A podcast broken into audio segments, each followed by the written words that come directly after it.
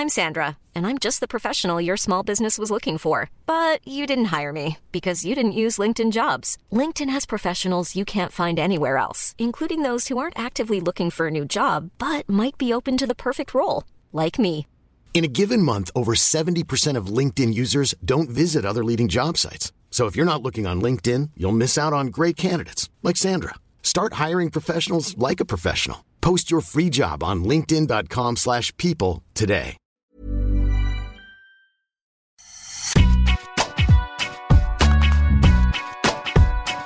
Bonjour à toutes et à tous, bienvenue dans Deep Impact, le podcast qui parle tennis pour débriefer l'actu de la petite balle jaune sur eurosport.fr. Je suis Sébastien Petit, accompagné par notre consultant Arnaud Di Pasquale, qui lui n'est pas encore dégoûté du tennis, hein, on est d'accord Pas du tout. Salut Seb. À nos côtés, ce mardi, un éminent journaliste de la rédaction dont vous pouvez déguster sans modération les articles sur les sites et applications en sport, Laurent Vergne. Salut Salut Seb, salut Arnaud et salut à tous. Salut Laurent. Au menu, Wimbledon et son lot de premiers résultats et de forfaits. Une petite question qui fâche autour du coaching qui s'annonce sur les cours de tennis. Le circuit a-t-il vraiment besoin de ça? Et puis notre stat de notre partenaire G7 Math, sans oublier l'implacable œil de Deep. Pour rappel, cette émission est à retrouver sur toutes les plateformes de podcast. N'hésitez pas à nous noter, à vous abonner pour recevoir l'émission en direct sur votre smartphone. Et sachez également que des extraits vidéo des meilleurs moments de l'émission sont à retrouver sur notre application Eurosport. Les joueurs sont prêts, c'est parti eh bien, c'est parti, justement, Wimbledon pour 15 jours. Et pour du beurre, si j'étais mauvaise langue, car aucun point ATP ne sera en jeu, mais bon, je ne suis pas. Le prize money, lui, sera bien là. Et Nadal aussi était bien là, partie de tableau qui s'est éclairci d'un coup avec Berrettini et Silic out à cause du Covid, mais une entrée en matière compliquée quand même face à Francisco Cerundolo sur un center court relativement lent par rapport aux autres. On l'a senti un peu emprunté sur ce gazon, Arnaud. Euh, Comment est-ce que tu l'as senti ce, ce match d'ouverture pour Nadal? Alors, j'ai pas vu tout le match et j'ai vu les deux derniers sets. Donc autant vous dire. Eh ben, Le meilleur pour, Nadal en Je- tout cas. C'est pour ça que je ne l'ai pas vu très bon, pas très en forme. En même temps, est-ce qu'on pouvait l'attendre à son meilleur niveau sur gazon après tout ce qui s'est passé? C'est surtout ça en fait dont on doit parler, je crois. Mm. Il sort euh, d'un Roland Garros monstrueux euh, avec les difficultés qu'il a bah, à enchaîner, avec un changement de surface qui est quand même hyper violent, hyper traumatisant. On sait combien c'est difficile de passer de la terre au gazon. Donc en fait, honnêtement, euh, moi je crois que le, le contrat il est rempli. Ce qu'il fallait, c'était remporter ce premier match. Il y a toujours des pièges, c'est jamais évident de se relancer, euh, surtout encore une fois après tout ce qui s'est passé. Et là, il, arrive alors qu'en plus au quatrième, euh, il se déballe de double break. Euh, il était quand même pas en très très bonne posture, mais une nouvelle fois combatif, une nouvelle fois il arrive à trouver les ressources, à l'emporter et à pas non plus à, pas s'embarquer dans un cinquième terrible. Donc en fait, je trouve que bon, dans l'absolu, non, pas, un très bon match. Après, c'est des joueurs qui montent en puissance généralement. Ça faisait quoi trois ans qu'il n'avait pas joué sur gazon, enfin un win compliqué. Donc euh, Ouais, plein ouais. de choses quand même difficiles hein, à, à affronter. Et finalement, il a fait face au challenge. Donc euh, il est au deuxième tour. Euh, Enfin moi, j'ai envie de vous dire contrat rempli quand même. Ouais, il a limité la casse. Après, il était à 23 coups gagnants, 41 fautes directes, Laurent. Bon, c'est des stats qui sont peut-être peu reluisantes, mais au final, voilà, comme disait Arnaud, il a fait le job quoi. Pour recommencer, c'est quand même pas si mal. Ouais, puis ça tient un peu de choses, une analyse finalement, parce qu'il mène 2-7-0 break. euh, on était tous en train de se dire, bon, c'est pas du, forcément du très très grand Nadal, mais une rentrée tranquille, une victoire tranquille. Euh, un peu comme Djokovic, hein, ils arrivent à Wimbledon sans avoir joué sur gazon deux matchs officiels, parce qu'ils ont joué en exhibition la semaine dernière, mais c'est quand même pas tout à fait la même chose, voire pas du tout la même chose. Donc euh, après, c'est vrai que Cerundolo, on pouvait se dire, euh, un adversaire un peu à sa main pour une reprise, c'était pas un joueur a priori super dangereux sur gazon. Donc Nadal a été, même si Cerundolo a fait son match, mais il a été son, son principal adversaire, son pire ennemi par moment aujourd'hui. Maintenant, c'est un premier tour, donc je ne tirerai pas de, de- de plan sur la comète, d'autant que tu l'as dit, euh, son tableau, alors à un petit peu plus longue échéance, c'est dégagé. Et hum, je ne sais plus si c'est Carlos Moya ou un autre membre de son staff euh, qui a dit que si Raphaël allait euh, en deuxième semaine, il deviendrait presque autant favori, car il disait ça avant qu'on. Il disait qu'un Berrettini, par exemple, euh, pour le bas du tableau, et c'était avant évidemment qu'on sache euh, que le malheureux Berrettini était, était forfait euh, pour avoir contracté le Covid. Et je suis assez d'accord avec ça. S'il passe ses premiers tours, s'il va en deuxième semaine, qu'il arrive en huitième, en quart, plus il va avancer, plus il aura de rythme, plus il aura retrouvé ses repères. Arnaud l'a dit, hein, ça fait quand même trois ans qu'il n'a pas joué euh, sur cette surface, donc c'est quand même euh, forcément un peu particulier. Donc c'était pas du grand Nadal, c'était même pas du bon Nadal aujourd'hui, mais c'est pas forcément très inquiétant. Ça vous choque pas quand même qu'on parle euh, d'ores et déjà d'un potentiel grand chelem calendaire? D'accord pour dire que c'est quand même beaucoup trop tôt pour l'évoquer, non? Bah, on en parle parce qu'il a gagné les deux premiers tournois des Grand Chelem de l'année, c'est mécanique. mais ça, mais c'est pas choquant, non? Donc, non, il. Ça vous choque pas, non? Bah non, il est capable de gagner Wimbledon et il est capable de gagner l'US Open. Donc, euh, non, je trouve pas ça choquant. Après, euh, le fait d'en parler comme d'une possibilité, comme d'une ambition pour lui, ça ne veut pas dire qu'il va le faire les doigts dans le nez. Ce n'est pas la même chose. Il est très, très loin encore du Grand Chelem. Maintenant, c'est un joueur qui euh, a gagné deux fois Wimbledon, même si ça commence à dater, et qui, sur ses deux dernières participations, perd en demi-finale contre Djokovic et Federer. Et en 2019, je ne suis pas sûr qu'il aurait pu battre Djokovic en finale. En revanche, 2018, c'est quand même pas si vieux. Derrière, c'était Kevin Anderson en finale, et je pense que la demi contre le Djoko, qui était monstrueuse et qu'il aurait pu, et j'ai presque envie de dire, dû gagner, euh, c'était la finale avant la lettre. Donc, il, est passé tout près pour moi en 2018 de gagner Wimbledon. Donc, il en est tout à fait capable. Mais euh, oui, le Grand Chelem, il est encore loin, mais ça ne me choque pas du tout qu'on l'évoque en tout cas. et puis il doit, non mais après, même si lui, il a tendance souvent à, minimiser un petit peu euh, les records de Grand Chelem et tout ça, il y pense. C'est obligatoire. Là, sur le ah, Grand Chelem Enfin, ouais, il y pense. Ah, non, mais sans, se mettre la pression, sans que ce soit un truc, tu vois, débordant, tu vois. Carlos Moya, quand es dans une interview à Eurosport la semaine dernière, a dit un truc pas mal. Il a dit euh, Oui, c'est possible. Mais a dit franchement, pour l'instant, ça ne nous empêche pas de dormir. Il y a des trucs qui nous empêchaient de dormir ces derniers temps, mais pas ça. Mais, c'est toute la différence. Ouais. non, mais tu vois, c'est toute la différence. Je pense que c'est pas un truc qui va l'empêcher de dormir, mais euh, tu te dis, tiens, je me suis fait les deux premiers, j'ai déjà gagné Wim. Je veux dire, à un moment donné, et, l'US, je suis un peu plus à l'aise qu'à que, Wimbledon. Donc, euh, pourquoi C'est quand même une grosse étape. Hein, mais non, mais c'est monstrueux. Eh, il est qu'à la moitié. Hein. C'est colossal. Il a fait 50% du taf. Mais il a jamais été à la moitié. Et il a jamais été. C'est vrai que c'est la première fois qu'il est dans cette. Euh, S'il l'avait déjà fait trois fois et euh, en, perdant comme les années où il a perdu au deuxième tour ou au premier à Wimbledon, on n'en parlerait peut-être pas de la même façon, mais là, c'est un petit événement, puisqu'effectivement, c'est complètement dingue. jamais retrouvé là. À 36 ans, c'est la première fois, même avec ses 22 titres du Grand Chelem, euh, qui est ses 14 Roland. Donc, il aurait suffi, entre guillemets, qu'il gagne euh, allez, trois ou quatre fois l'Open d'Australie, les années où il a gagné Roland, parce qu'en plus, il a quand même trouvé le moyen euh, la première fois qu'il a gagné l'Open d'Australie, de ne pas gagner Roland Garros cette année-là. Il n'a pas gagné Roland une seule fois entre 2005 et 2014, et c'est l'année où il gagne à Melbourne. Donc il y avait en, plus un, côté très paradoxal là-dedans. Donc non, c'est normal qu'on en parle, et surtout que Joko l'année dernière est passé tout près. Et... Alors ça n'empêche pas de dormir aujourd'hui, mais si jamais Nadal devait gagner Wimbledon et jouer le Grand Chelem à l'US, ce serait quand même intéressant de voir comment il gère ça après, euh, la façon dont Djokovic, tu veux dire. oui, bien sûr, la façon dont Djokovic a, eu du mal, ça lui a pesé très clairement l'année dernière à Flushing, donc ce serait intéressant. Mais s'il se retrouve là, mais alors là, on, extrapole quand même, à mon avis, très très très très loin déjà. Il n'y aura peut-être pas de Djoko à l'US Open. Pour l'instant, il n'y aurait pas Novak Djokovic, probablement pas Zverev. Enfin, en tout cas, j'ai du mal à imaginer qu'il soit compétitif pour déjà pour y être et s'il y est d'être compétitif pour jouer le titre. Donc, c'est peut-être le, la marche la plus haute et la plus compliquée à gravir pour lui aujourd'hui. Enfin là, il y, a cinq minutes, on était en train de se demander si c'était inquiétant son premier tour. Et là, on est en train de se demander. on, a répondu, on, a dit ce qu'on pensait sur ce premier tour. On On s'attendait pas à un grand Nadal. Non, non. Alors, deuxième tour, ce sera le Lituanien Berankis. Bon, pareil, hein, ça, reste, euh, ça reste un joueur euh, hyper abordable, éventuellement Sonego ou Gaston au troisième tour. Mais comme beaucoup d'autres joueurs, j'ai envie de te dire, dans ce cas, qui sont abordables pour ces mecs-là. C'est lui qui a les, clés de, tous ces matchs-là, de toute façon. Tant qu'il joue pas. Ça dépend que de lui. Ouais, surtout sur ce type de profil, sur gazon, on l'a déjà vu en difficulté hein, contre des, des, des, Gilles Muller, euh, même des Rosol, des Kyrgios, c'est des joueurs qui l'ont battu.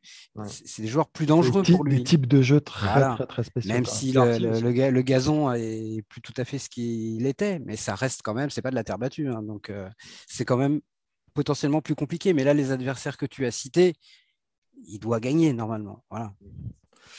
De l'autre côté du tableau, rapidement, Djokovic lui a passé le, premier tour, hein, comme toujours depuis, depuis 16 ans, Grand Chelem. victoire contre, contre Guan, et hop, la barre des 80 victoires passées à Londres, comme sur les trois autres Grands Chelem. 22e victoire de suite à Wimbledon, un petit set lâché comme l'année dernière face à Jack Draper. une partie de tableau assez tranquille, une entrée en lice assez tranquille. On a l'impression que, lui, en tout cas, il, est là pour, euh, pour, prendre date et pour essayer de, de défaire ce grand chelem calendaire qui est en train de se dessiner sous ses yeux. Bah c'est le grand favori de toute façon. Enfin, après, encore, faut-il faire face, encore une fois, au challenge, à la pression. Mais bon, là, on a affaire à des joueurs, je crois, qui, savent, qui savent faire face à ce genre de situation. Euh, euh, moi, je crois. Je le mets dans un autre registre que Nadal. là, Nadal sort d'une victoire à Roland. Il a fallu récupérer, il a fallu se remettre dedans, enfin repartir. C'est compliqué de relancer la machine. Je pense que Joko, là, il, a à cœur de, de, de réduire l'écart du nombre de grands chelems. Il sait que sur gazon, Hein, c'est pas le plus mauvais. Donc, euh, il y, a vraiment. moi, je suis pas inquiet pour, pour, pour Djoko. C'est un peu comme Nadal finalement. Enfin, c'est ce que disait Laurent, et je pense que ça, ça dépend un petit peu des adversaires. Mais il faut attendre un enfin, encore un ou deux matchs quand même pour voir vraiment hmm. son état de forme. Son deuxième euh, tour face à Kokinakis ça risque d'être intéressant d'ailleurs, un sujet. Intéressant, mais après, je pense qu'il a quand même toutes les cartes euh, aussi. J'ai le sentiment qu'il faut faut, faut, faut, plus fort pour aller euh, rivaliser aujourd'hui et le bousculer. Mais euh, ouais, et puis, puis c'est toi, Laurent, qui disait Berrettini, hein, qui, qui, finalement était dans sa partie de tableau et, qui, et donc qui, qui, ne joue pas. Oui, il était dans la partie de tableau de Nadal, ouais. C'était Nadal, pardon. C'était Urkac qui était ça. C'était Urkac, voilà, c'est Urkac. Ouais, on a perdu quasiment les trois plus gros outsiders, les outsiders dès, le mardi midi, c'est quand même incroyable. Et ça, c'est fou. Euh, ça, c'est fou. Ça ouvre, ça ouvre quand même considérablement la, voie. Euh, ça ouvre pour d'autres. En revanche, j'ai l'impression que ça ferme un peu pour la victoire finale, quoi, parce que effectivement, il y a des tableaux qui se sont dégagés pour pas mal de joueurs. Maintenant, si on parle de qui soulèvera la coupe euh, le dernier dimanche, bah, là, ça devient de plus en plus compliqué d'imaginer que ce soit pas Djokovic ou Nadal, mais on ne sait jamais. Mais pour moi, je ne suis même pas sûr qu'il pense au fait de réduire l'écart du 22-20 avec Nadal, parce que là, c'est ça qui est incroyable en un an, à quel point la perspective a changé pour Djokovic. Là, Wimbledon, il doit, il joue sa saison, tout simplement. Il joue déjà le bilan de sa saison. Il n'était pas en Australie, il a perdu en quart à Roland encore une fois, pour l'instant, il ne pourra pas jouer l'US Open, sauf si les règles changent d'ici là. Donc, pour un joueur. Il joue gros. Hein. Pour qui les grands chelems, c'est quasiment tout aujourd'hui. Oui, il a, gagné un Masters 1000, ok, il y aura peut-être le Masters, mais enfin, quasiment, il joue potentiellement toute son année 2022 euh, sur, euh, sur cette quinzaine à Londres. Donc, euh, c'est probablement une source de motivation pour lui, c'est ce qu'il a dit en tout cas, mais c'est aussi un poids très différent de celui qu'il avait sur les épaules l'année dernière, mais qui n'est pas négligeable non plus. Maintenant, euh, oui, il est vraiment l'archi favori du tournoi euh, parce qu'il a gagné les trois dernières éditions, parce qu'il a gagné cinq des sept derniers Wimbledon et qu'il a vraiment toutes les armes sur gazon. Il est difficile à breaker, il n'y a pas meilleur relanceur que lui. Euh, donc, il peut être très bon dans la filière courte, dans la filière longue. Il a très, très, très peu de faiblesse sur cette surface. Il est très dur à manœuvrer. Donc oui, c'est vraiment, je suis d'accord avec Arnaud, c'est le très très grand favori de, ce tournoi et encore plus avec les, je, pense que voilà, des, des, Berrettini, des Urkac. Alors après, s'il avait joué Berrettini, ça aurait été en finale. Hmm. Djokovic, une fois qu'il est en finale, mais quand même, c'est là, il y a la, ce paramètre, il est important hein, quand même, le, fait de dire c'est un peu le tournoi de sa saison finalement. Ouais, puis c'est très inhabituel. Enfin, ça, Existe, même pas quand tu es à Wimbledon. Au pire, il te reste l'US Open derrière. oui, c'est vraiment très très particulier pour Djokovic ce tournoi. Et euh, on le rappelle que qui gagne ou pas, euh, il perdra ses points l'année dernière puisque donc il n'y a pas de points distribués cette année à Wimbledon. Il sera septième mondial à l'issue, de à l'issue de la, du tournoi. Est-ce que vous pensez que quelque part, il y avait pas, ça influence pas un peu les joueurs, qu'il n'y ait pas de points en jeu? Ça serait un peu comme, je sais pas si on extrapole, un peu comme jouer au poker sans miser de l'argent, non? Pas ces joueurs-là, en tout cas, à mon avis. oui, c'est très embêtant pour Djokovic. Il va perdre 2000 points, il va reculer au classement, mais il s'en remettra. Et Berrettini euh, s'en remettra aussi. pour moi, c'est plus dramatique pour des joueurs. Je pensais à quelqu'un comme Hugo Grenier, par exemple, qui est, qui est, qui est autour de la 135e, 140e place mondiale, qui est un joueur qui est bien monté au classement, qui passe un tour Normalement, c'est 45 points. Et 45 points, quand tu es 140e mondial, c'est pas négligeable. Ouais, ou Hugo Et- Humbert aussi, hein, qui a passé un tour. Ouais, ou Hugo Humbert qui qui- le négatif depuis un Mais moment. vraiment, moi, je- je- j'ai écrit un papier là-dessus euh, juste avant le tournoi et je me, je me disais, par exemple, un joueur comme Karatsev, euh, quand il fait sa demi à, à l'Open d'Australie, il est 115e mondial. Cette demi, elle change sa vie, y compris parce que, au-delà du seul résultat à l'Open d'Australie, derrière, il est 40e mondial et il peut jouer à peu près où il veut. Et pour des joueurs qui ont 25 ans, qui rament depuis 2, 3, 4, 5 ans, qui essayent de rentrer dans cette élite pour euh, passer à autre chose que des challengers, imaginez qu'un de ces joueurs-là fasse une, un, un Karatsev, et c'est pas Voilà, impossible. c'est ça. Ouais. Si tu un joueur qui va en quart ou en demi, qui est 120e mondial, et à qui on dit au lendemain de Wimbledon, bah, désolé vieux, mais tu es toujours 120e mondial au lieu d'être 50 ou Mm. 40 ou 35, pour ces joueurs-là, je trouve ça beaucoup plus terrible que pour un Djokovic qui va passer de la troisième à la septième place. Il, il y a juste une bonne respiration financière, quand même, Oui. qui va lui permettre de voyager avec un staff, avec un entraîneur sans se Ouais, poser trop de problèmes pendant un moment. d'accord, mais il pourra pas toujours pas rentrer dans les tableaux où il, Non, je suis d'accord, il, aurait pu accéder. Mais tu vois, ça, ça- ça peut être aussi un, un déclencheur, une possibilité, tu vois, d'être mieux Ah staffé sûr, et bien donc sûr. de, de lui faire passer. La manne financière, elle est très importante. Ouais, mais puisqu'on était hein. sur les points, ce que je veux dire, c'est que c'est pas les top joueurs qui sont le plus pénalisés. C'est plus handicapant. ceux qui sont à la frontière. Ouais, c'est plus handicapant pour un gars qui est 130e mondial et qui va faire un troisième tour de ne pas prendre ses 90 points que pour un Djokovic, j'en perdre 2000. Voilà. Oui, non, mais la question reste générale, évidemment. Mais après, effectivement, perdre des points, quand tu vas loin dans un tournoi, surtout du Grand Chelem, c'est vrai que ça peut être rageant. En tout cas, il sera donc septième mondial juste derrière Carlos Alcaraz, dont nous allons parler maintenant.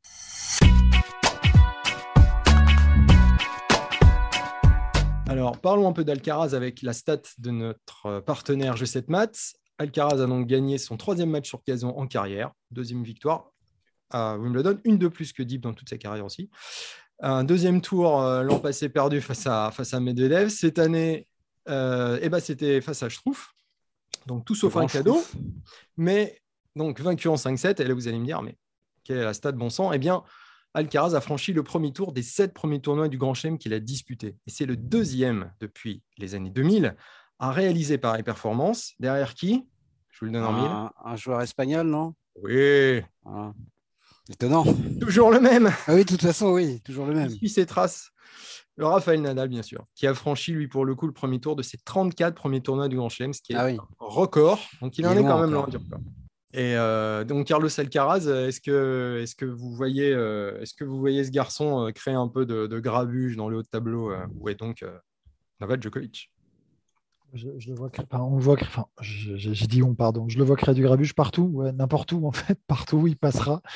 Et je ne sais pas si, comme ça, là, sur cette année, il est déjà capable d'aller très loin.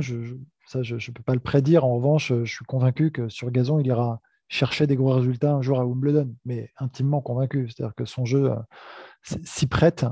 euh, parce que c'est un joueur polyvalent, parce qu'il bouge super bien, couverture de terrain, capable de jouer tôt, d'attaquer, euh, de bien servir, il est hyper explosif, il a vraiment, je trouve, je crois, les, atouts physiques pour super bien jouer sur cette surface. Et en plus, il volaille très bien, il la touche bien, il va vers l'avant. Bah, je pense que voilà, si, si, si un jour on se projette et on se dit bah, il peut gagner Wimbledon, je crois que c'est- ouais, c'est tout à fait euh, possible et même probable. Ah, carrément. Ouais, Euh, ouais, ouais. Ce, qui, est sûr, c'est qu'il a un début de tournoi, lui, vraiment. On parlait tout à l'heure des profils de joueurs qui, sont, qui étaient susceptibles d'enquiquiner un Rafael Nadal sur gazon. Euh, C'est Alcaraz qui les prend. Parce que je trouve, c'est pas un cadeau. Voilà, Mm, sur sur gazon pour un premier tour, c'est pénible. Ça sert fort, ça frappe fort. Euh, donc c'était un premier tour difficile et il a un deuxième tour pas simple non plus contre le néerlandais euh, Griekspoor, qui est un bon joueur de gazon.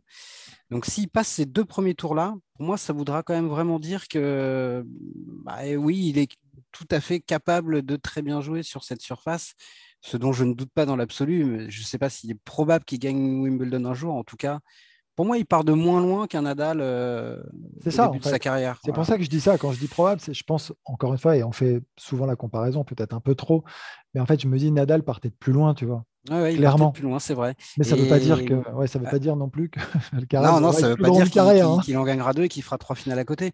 On verra. Mais, mais il, a, oui, il a tout ce qu'il faut en tout cas pour briller sur le gazon tel qu'il est aujourd'hui.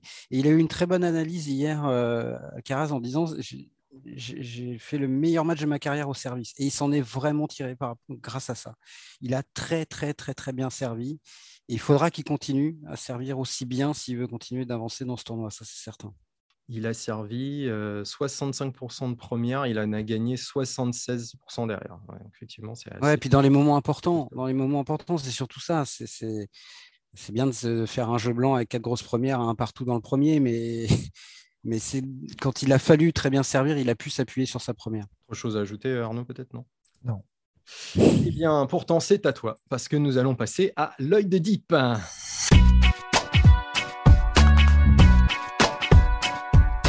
Alors, un œil de Deep féminin.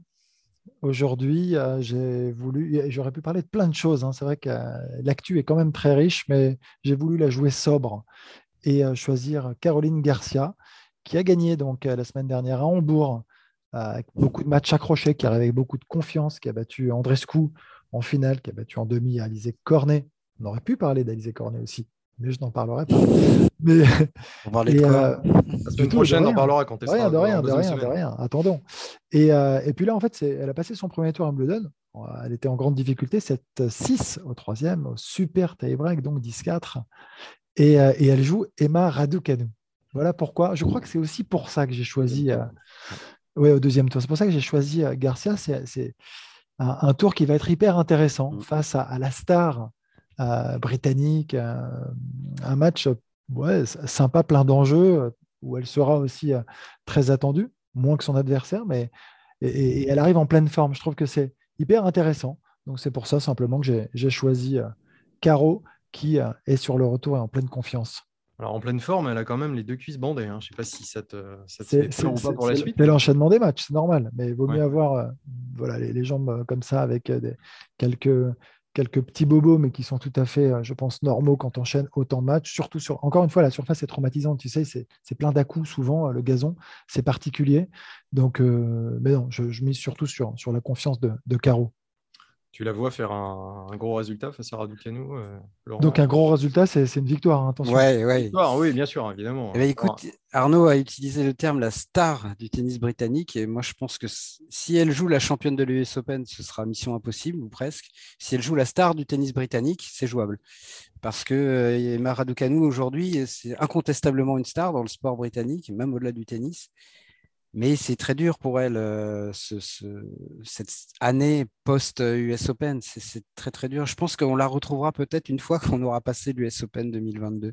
C'est Marion Bartoli qui, qui me disait que quand elle évoquait sa finale en 2007 à l'US, à Wimbledon, pardon, la première finale à Londres, ouais, face à Vénus, elle avait vraiment euh, digéré tout ça euh, après Wimbledon 2008 une fois qu'il y avait plus, on lui parlait plus de sa présence dans le top 10, des points à défendre, tout ça. Peut-être que ce sera pareil pour Emma Raducanu et qu'on arrêtera de lui parler de son, en tout cas on lui en parlera moins, son titre à l'US, une fois qu'elle aura, euh, qu'on aura passé la barrière de l'US Open 2022. Maintenant, Caro Garcia, moi, j'attends vraiment beaucoup ce match. Ça peut être un match hyper, hyper sympa, hyper intéressant. Franchement, j'étais inquiet, moi, avant le premier tour. Pas par rapport à son niveau de jeu, puisqu'elle venait de gagner un, un bon gros tournoi quand même, un bon tournoi, mais parce qu'on ne lui a pas fait de cadeau en la programmant dès le lundi en deuxième rotation. Et enfin, on le sait, on l'a vu des dizaines de fois, c'est un joueur qui gagne un tournoi ou une joueuse qui gagne un titre le samedi euh, pré-grand chelem, qui joue dès le lundi et qui sort. Et je presque on va dire, peu importe l'adversaire. C'est, Tout était réuni pour qu'elle se casse la Ouais, c'était vraiment casse-gueule, pardon. Et donc, c'est bien qu'elle s'en soit sortie. Ça a été très compliqué. Mais ce match-là aussi, je suis pas convaincu qu'elle l'aurait, qu'elle s'en serait tirée il y, a, quelques semaines ou quelques mois. Donc, ça fait plaisir de la revoir. Et puis, à ce niveau-là, et elle prend du plaisir. Elle a de la confiance. Et la confiance, c'est vraiment le, enfin, c'est le moteur. Mais oui, c'est ça change tellement tout. Et le problème de la confiance, c'est qu'il faut très, très longtemps pour la construire et très, beaucoup moins de temps pour, pour la perdre. Et pour la retrouver, c'est aussi très très long. Donc euh, oui, ça fait plaisir. Puis on a des, titres pour le tennis français, euh, on n'a pas toutes les semaines. Donc ça fait très plaisir.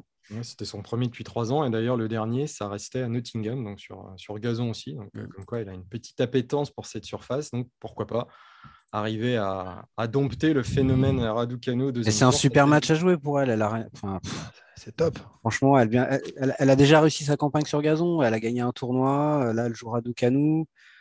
Je pense, ouais, il faut qu'elle s'éclate sur un match comme ça. Après, on verra quel Raducanu on a en face et quel est le résultat. Mais c'est un super match à jouer. On va passer à notre deuxième partie avec euh, une question qui fâche autour du coaching autorisé sur le circuit ATP.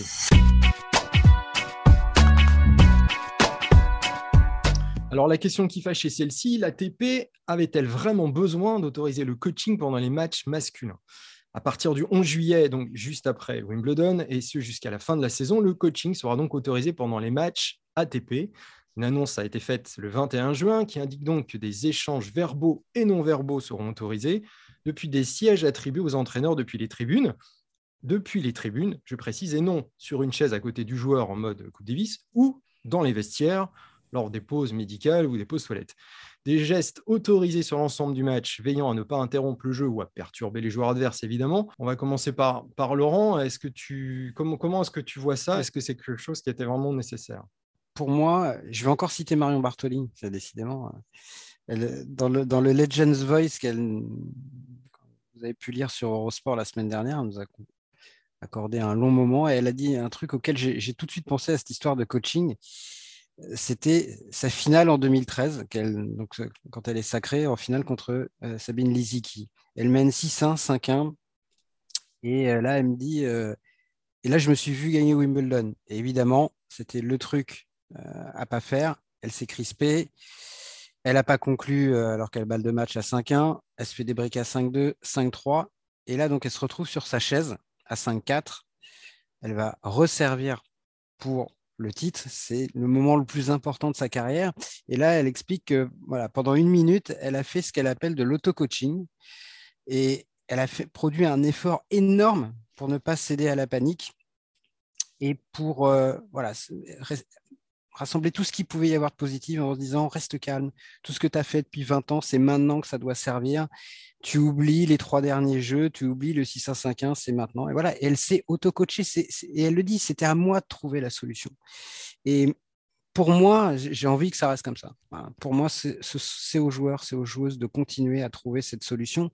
Et j'aime pas du tout l'argument qui consiste à dire, si c'est vraiment le seul argument, je trouve très faible. Oui, mais il y en a plein qui le faisaient déjà, donc ça mettra fin à une hypocrisie. Non, je disais, ou c'est bien ou c'est pas bien. Si c'est pas bien et que c'est fait, il faut le sanctionner et peut-être plus le sanctionner.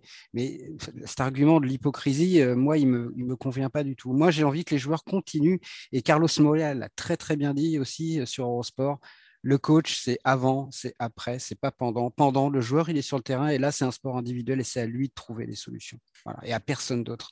Et le grand champion, c'est aussi celui euh, ben, voilà, qui, dans le cas de Bartoli à 5-4, celle qui va céder à la panique, qui va s'écrouler, euh, ou euh, celle qui va trouver les solutions. Voilà, c'est ça, c'est ça l'essence de ce sport quand même pour moi.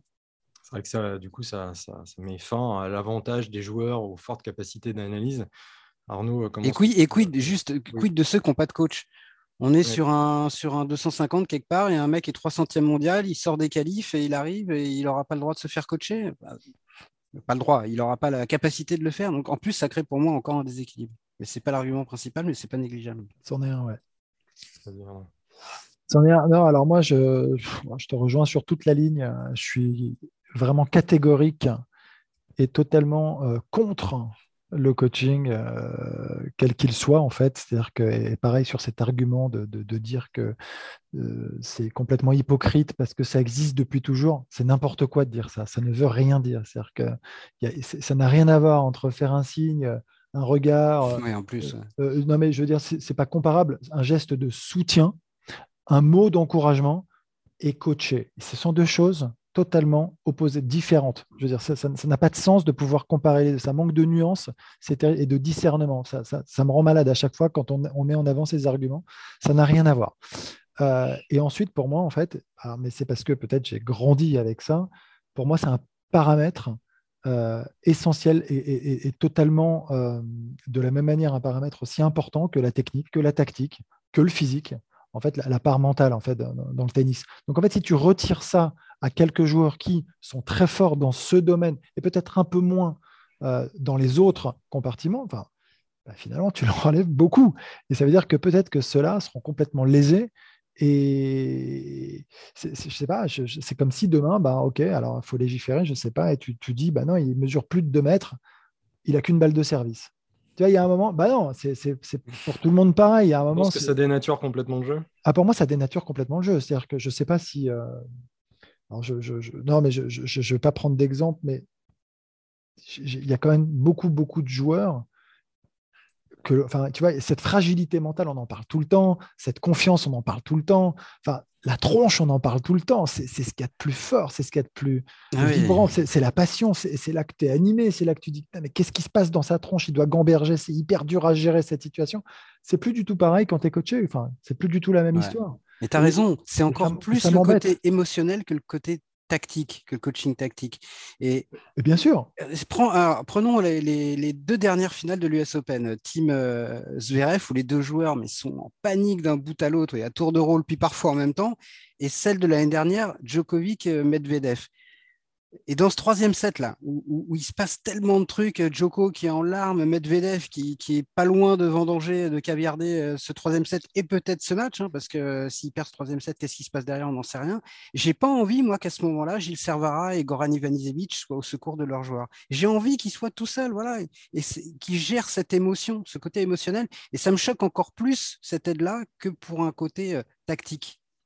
Après, ce sont des aides qui viendraient des tribunes. Donc, euh, d'arriver à calmer un joueur qui est en panique, des tribunes, c'est quand même compliqué. Plutôt que de l'enlever de la bulle actuellement où il est. Tu peux aller parler. terrain où tout se passe. À partir du moment où tu peux parler. Euh, tu, peux, tu peux parler directement à ton joueur. C'est-à-dire que quand il est du côté euh, où, le, où le staff se trouve, tu peux aller le voir et il peut communiquer avec toi. d'accord Il peut parler avec toi, il peut te rassurer, il peut te remettre dans tes routines, il peut te faire redescendre en fait. c'est une aide extérieure au, moment où les mecs doivent vraiment se débrouiller tout seuls, quoi, vraiment tout seuls. Et puis après, ce sera quoi? Ce sera comme euh, au Masters Next Gen, là, ils auront les casques sur les oreilles et puis. Euh, enfin, ces moments, ces moments de panique ils existent. Là, tu parlais de Marion, et mais il y en a mais, des tonnes, et sur chaque tournoi. Et, ils existent même, chez les plus grands. Et, sur Djokovic l'année dernière. Mais sur tous les tours, sur les derniers tours, sur les premiers tours, beaucoup. Donc ça changerait beaucoup de choses. Oui, mm. ça changerait beaucoup de choses. Ça change la donne. C'est un élément euh, essentiel que tu dois développer, que tu dois travailler,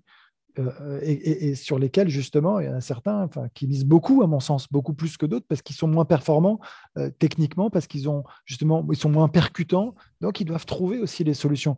ces gars-là, je trouve que bah, on les lèse à ce moment-là. Voilà, c'est dommage pour eux. Je trouve que là, il y, a, de la place pour tout le monde. Et euh, non, je suis pas, enfin, je, suis totalement opposé. Et, d'ailleurs, ce qui est marrant, tu remarqueras qu'au-delà de l'argument sur l'hypocrisie, l'autre argument qui est servi par ceux qui sont favorables, et je respecte leur opinion, c'est euh, de dire Ah mais en Coupe Davis. Et ce qui est drôle, c'est que c'est souvent ceux qui ont cagué autant qu'ils ont pu sur la Coupe Davis, qui, prennent la Coupe Davis là, à témoin pour, euh, pour euh, valider leur, leur, position. Donc ça m'amuse un petit peu parce que j'en ai vu pas mal faire ça. Mais, c'est bien, mais c'est bien que ça existe aussi en fait, et c'est bien qu'il y ait une compétition. Oui, mais que ce soit une, exception et dans une compétition C'est très bien, c'est très bien. Il ne faut pas tout mélanger. Le n'est pas vraiment coach en plus. Il est vraiment à côté du joueur. Euh, oui, mais euh, après, selon les joueurs, selon le contexte, il peut faire du coaching tactique et, c'est surtout la gestion émotionnelle parce que en plus, la Coupe Davis, tu es, à fleur de peau. Euh, tu sais qu'il y, a vraiment les deux. Hein, je pense que tu étais, pardon. Non, mais il y, a, la gestion émotionnelle dont on parle beaucoup là, et je pense qu'elle est euh, capitale et elle est très, très forte et très présente très régulièrement. En revanche, euh, sur la, dimension tactique, et parfois tu peux te retrouver un set, un break contre et, être complètement à l'envers, si tu veux, dans ce que tu proposes. Et tu peux aussi, tu vois. Donc, en fait, cette dimension tactique, elle joue aussi, même si je pense que c'est l'émotionnel qui, globalement beaucoup plus présent. bien sûr, c'est sur les deux. Ça joue aussi, quoi. Moi, je serais encore plus rigoriste que ça, c'est-à-dire que même une pause, euh, une interruption à l'appui, tu ne devrais pas pouvoir voir ton coach. Moi, pour moi, le match a commencé, tu hmm. te débrouilles tout seul jusqu'à la fin. Alors, évidemment, s'il y a une interruption euh, due à la nuit, euh, c'est compliqué d'aller checker ça. Mais moi, je laisserais les gars tout seuls dans le vestiaire. Quoi. Ce serait, une fois que le match a commencé, tu es seul. Pour moi, c'est quand même l'essence de ce sport aussi. Alors, on rappelle hein, que c'est un test qui sera fait sur, euh, quelques mois. Et l'argument aussi euh, principal que donnait l'ATP, c'est d'arrêter de faire la police sur une règle effectivement qui était impossible ou très compliquée à gérer, notamment pour les joueurs qui parlent des langues peu communes. Hein. on va dire le grec, le russe, des choses comme ça. De, en fait, c'est une sorte de, façon de se dire, bon, bah, étant donné que ça existe, on veut pas, on veut plus spécialement en entendre parler. Ça n'existe pas. Mais voilà, c'est ce que tu disais tout à l'heure. Pour toi, ça n'existe pas du tout. Ça. Mais non, c'est pas du coaching, c'est différent. Ce que je veux dire, encore une fois, c'est quand il y a une phrase qui est balancée. Un, au bout d'un moment, il prend un warning, il y a quand même une amende.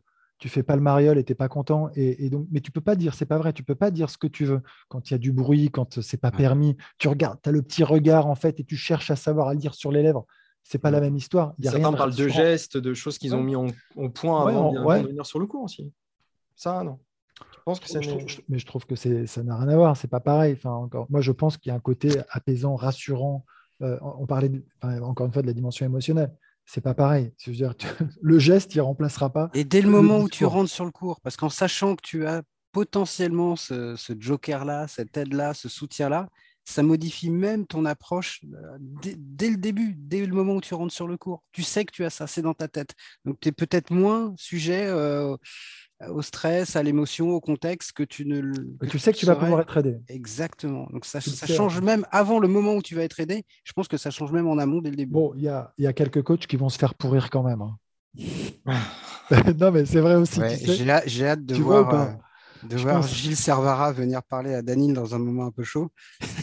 il pourra pas, en fait, il leur enverra direct. Euh, S'il est encore dans les tribunes à ce moment-là. Il est encore dans les tribunes, effectivement. Mais c'est marrant aussi de dire, voilà, le coach, il est à ce, siège-là et, c'est lui, en fait, qui est sur ce fauteuil qui a le droit de parler.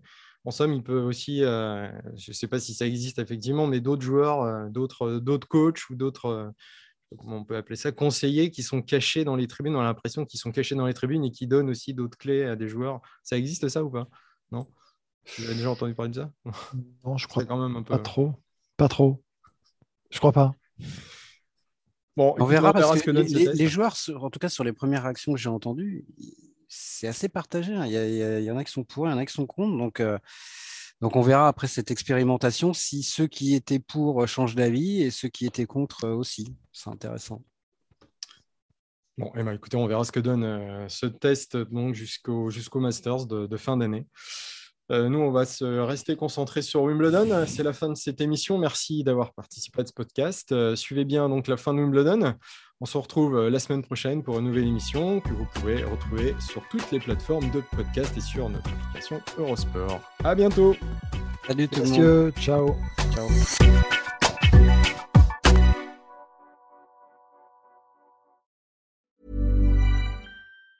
Planning for your next trip? Elevate your travel style with Quince. Quince has all the jet-setting essentials you'll want for your next getaway, like European linen premium luggage options, buttery soft Italian leather bags, and so much more. And it's all priced at 50 to 80% less than similar brands. Plus, Quince only works with factories that use safe and ethical manufacturing practices. Pack your bags with high-quality essentials you'll be wearing for vacations to come with Quince. Go to quince.com/trip for free shipping and 365-day returns.